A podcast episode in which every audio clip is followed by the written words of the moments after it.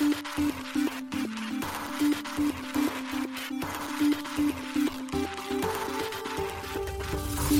しい経済ニュース。この番組では現当社のメディア新しい経済がブロックチェーン仮想通貨フィンテックに関する日々のニュース解説を平日毎日音声コンテンツでお届けしています。そして新しい経済ではブロックチェーン仮想通貨に関するニュース解説記事やインタビュー記事学習記事などのたくさんのコンテンツを掲載しております。ぜひ新しいひらがな経済漢字で検索してメディアもチェックしてください。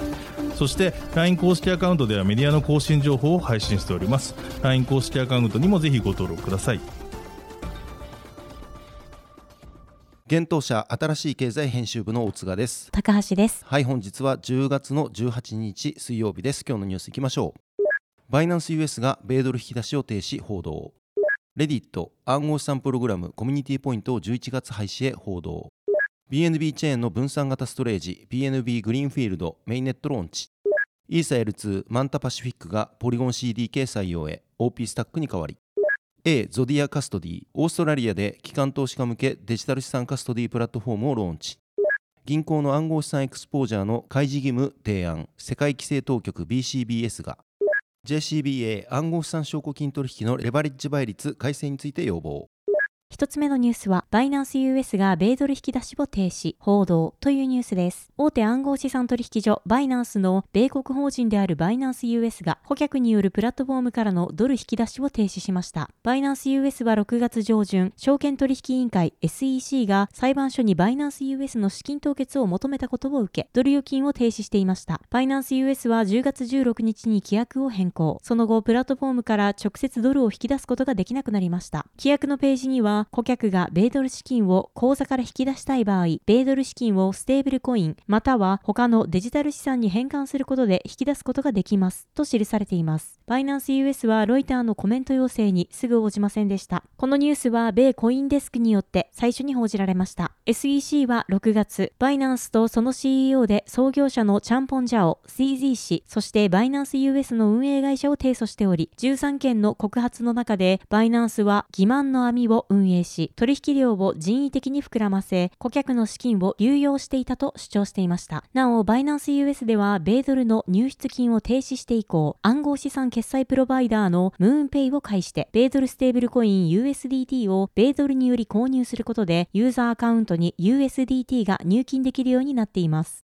続いてのニュースは、レディット暗号資産プログラムコミュニティポイントを11月廃止へ報道というニュースです。米オンライン掲示板サイト運営のレディットが同社運営のポイントプログラムコミュニティポイントを11月に廃止することが分かりました。テッククランチが10月18日に報じました。コミュニティポイントはクリエイターや開発者への報酬を目的としたコミュニティ主導の暗号資産プログラムです。同プログラムはイーサリアム基盤のプロジェクトとして2020年にリリースされ、昨年にイーサリアムレイヤー2のアービトラムノバに移行されました。レディットのコンシューマープロダクトコミュニケーション担当ディレクターであるティム・ラスシュミット氏は今回のコミュニティポイント廃止についてコミュニティポイントには将来のチャンスがあると考えていたが残念ながら必要なリソースが高すぎて正当化できなかったとテッククランチに対して語っています。また発表によると同氏はレディットによるコミュニティポイントの運営と同時に複数のプロダクト立ち上げ及び積極的に投資していたことを同プログラムの廃止理由として挙げています。そして今回のコミュニティポイント廃止を受け、同プログラムの一環として発行された ERC20 企画の暗号資産ブリックやムーン、ドーナツの価格が下落しました。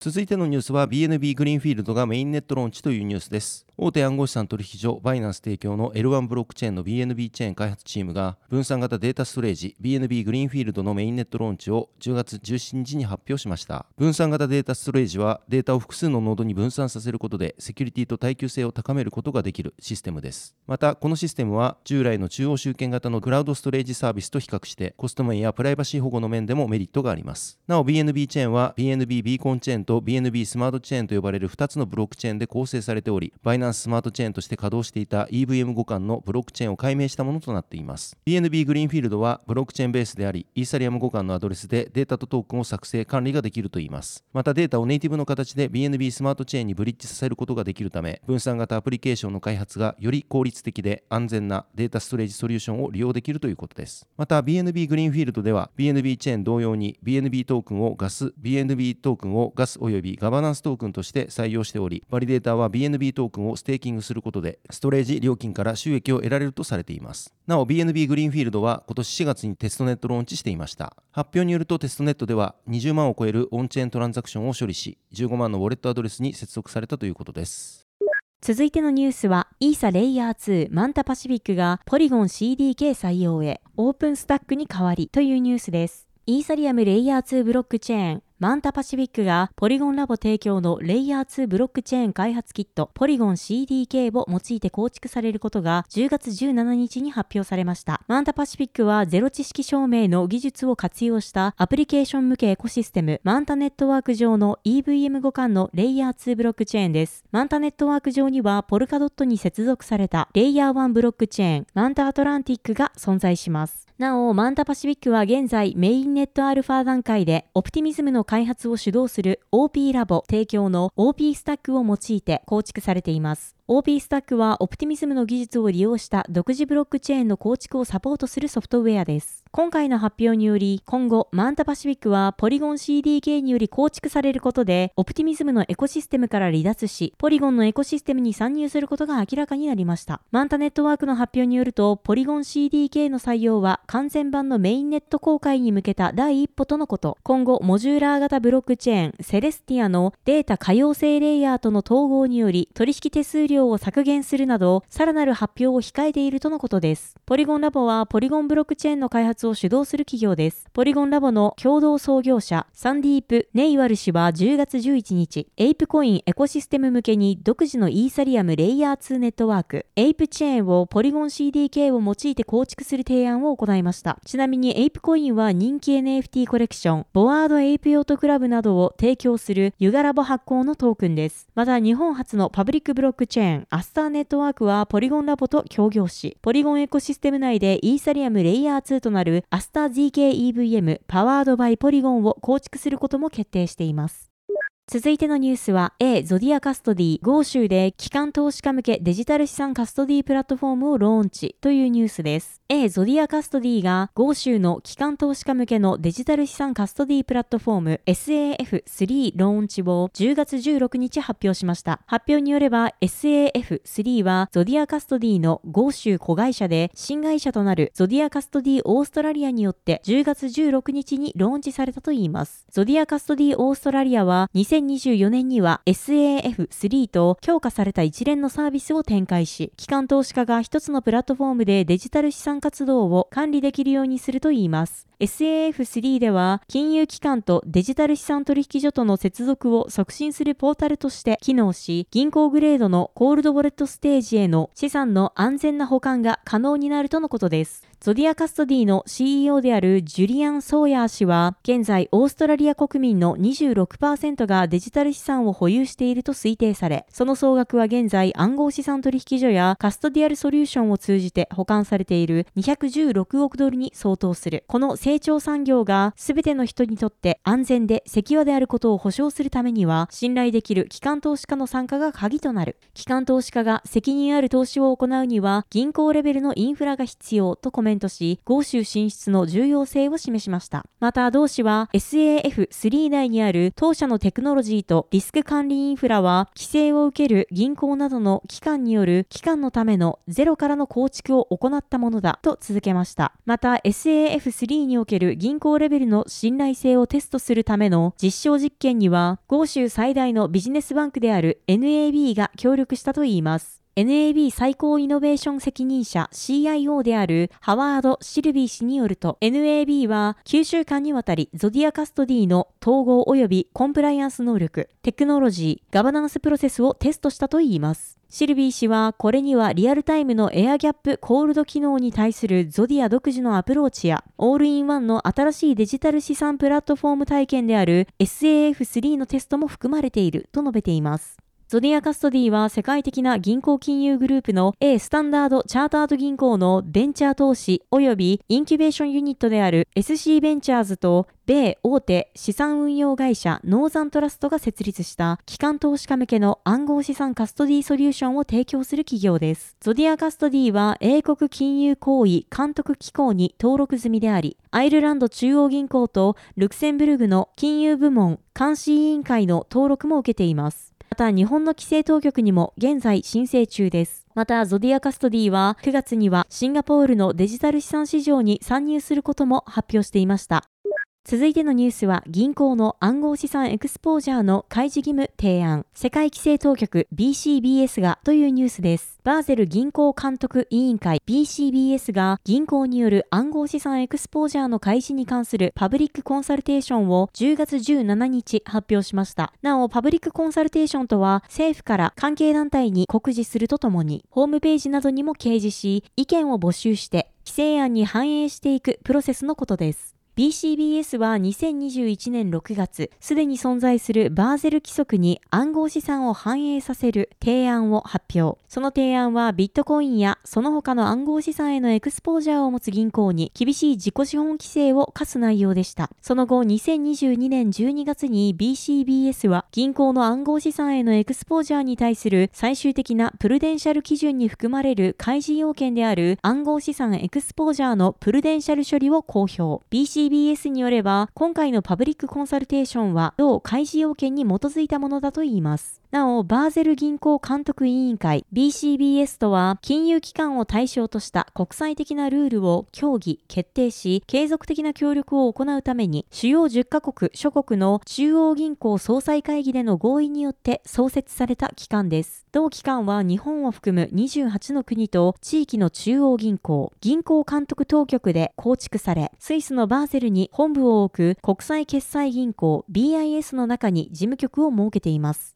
BCBS は2025年に上記の開示要件を実施する予定です。その際に同委員会は銀行に対し次の開示義務を課す方針です。一つ目は暗号資産に関連する銀行の活動及び分類条件を評価するために使用した手法に関する定性的な情報。次に暗号資産へのエクスポージャーに関する定量的情報、会計区分及び関連する資本要件と流動性要件です。BCBS は開示のための共通のフォーマットは市場規律の行使を支援し、銀行と市場参加者の間の情報の非対称性を低減するのに役立つだろうと述べています。また BCBS は今回発表したコンサルテーションに関して2024年1月までパブリックコメントを受け付けています。コメントは提出者が非公開を希望しない限り BIS のウェブサイトにて公表されるとのことです。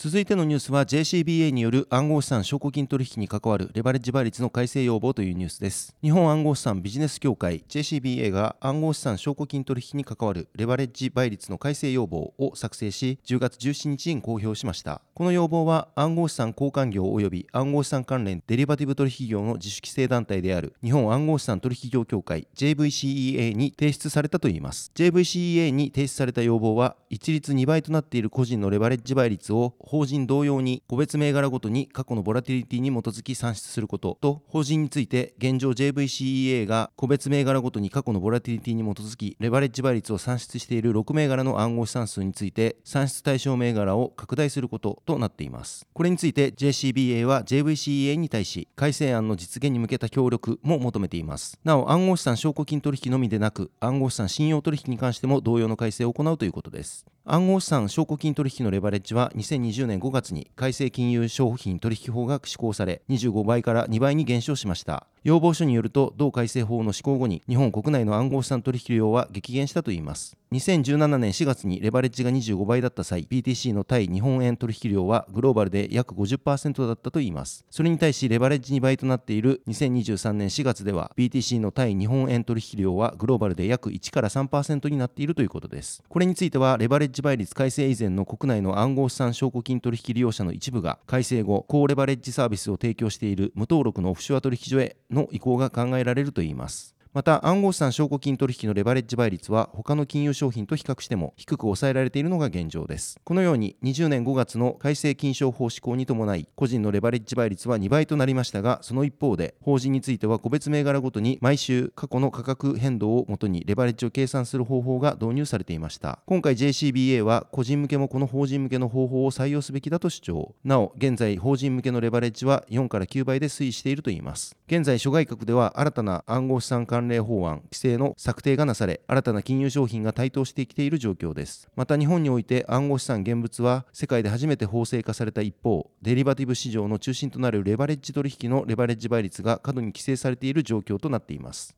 JCBA は暗号資産をアセットクラスとして認識するにあたっては現物市場、デリバティブ市場、貸借市場の整備が必要であると説明。また今後日本が国家戦略として Web3 を推進していくにあたりその基礎となる暗号資産をアセットクラスとして認識すべき状況であり現物市場の整備についてデリバティブ市場の整備が必要だと主張しています。JCBA ではこのような背景に鑑み JVCEA へ今回の提案を行ったということです。はい本日のニュースは以上となります。そして本日も新しいコンテンツ出ておりますので紹介させていただきます。一つ目は大人気特集企画サトシ仲本が残した言葉ビットコインの歴史をたどる旅です。今回はサトシが説明するビットコインが楕円曲線暗号法 ECDSA を採用した理由と題しまして紹介をさせていただいております。こちら新しい経済のサイトから見られるようになっておりますのでぜひご覧ください。そしてもう一つコンテンツ出ております。特集すべてのサービスを Web3 の世界へプレイシンクの取り組みです。今回は1億超アカウントが Web3 にポンタ独自ブロックチェーンが目指す世界として公開をさせていただいております。今年7月に共通ポイントサービスポンタ運営のロイヤリティマーケティングと国内 Web3 関連企業のプレイシンクが提携を発表。そして9月には利用者で立ち上げる新規ブロックチェーンにアバランチサブネットが採用されることが発表されています。このブロックチェーンが稼働することによりポンタ利用者の1億を超えるアカウントが Web3 サービスに対応することになります。これまでに事例のない大規模な Web3 プラットフォームの構築に期待が高まる中新しい経済編集部は株式会社ロイヤリティマーケティング代表取締役社長長谷川剛氏と株式会社プレイシンク代表取締役社長押田淳二氏を取材。今回の提携の経緯や独自ブロックチェーンで今後展開されるサービスそして今後の展開などについて聞きました。こちら新しい経済のサイトから記事が見られるようになっておりますのでぜひご覧ください。はいこのように私たち新しい経済編集部ではブロックチェーン暗号資産に関するニュースを平日毎日ラジオで配信をしております。本日ご紹介したニュースやコンテンツなどはすべてサイトの方に上がっておりますぜひサイトの方も見に来てください。新しいひらがな経済漢字で検索して見に来ていただければと思います。それでは本日はありがとうございました。ありがとうございました。